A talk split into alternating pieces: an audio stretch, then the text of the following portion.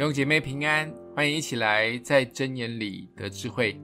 今天我们一起来看箴言一章七到九节：敬畏耶华是知识的开端，愚妄人藐视智慧和训诲。我儿，要听你父亲的训诲，不可离弃你母亲的法则，因为这要做你头上的华冠，你向上的金链。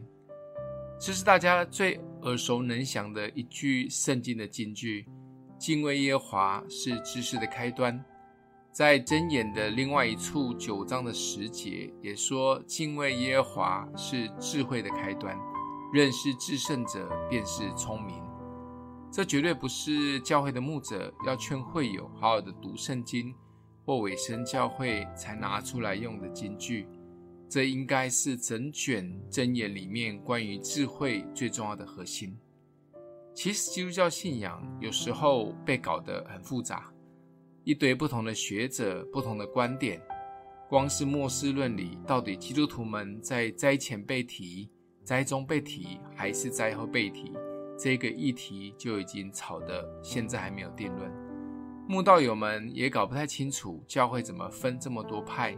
每一个宗派又有不同的游戏规则，基督徒到底什么可以做，什么不能做？圣经的时空背景符合现代吗？其实会有非常多的疑问。当然有很多是人定的游戏规则，有时真的会把我们搞得迷糊了。敬畏耶和华是智慧的开端，却把我们拉回了最重要的核心。所罗门王自己就是最好的例子。当他遵行敬畏耶和华这个核心的时候，国运昌隆，风调雨顺。但晚年因为太成功了，生活太糜烂了，也忘了自己是谁，后宫还养了佳丽三千，离开了敬畏神的这个核心。最后，就算再有智慧的人，也晚节不保，死得很惨。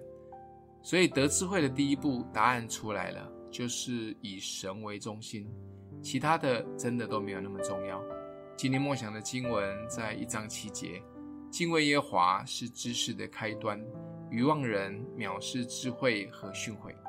我们一起来祷告，爱我们的父，让我们把你摆在生命中的中心，也成为一切事的开端。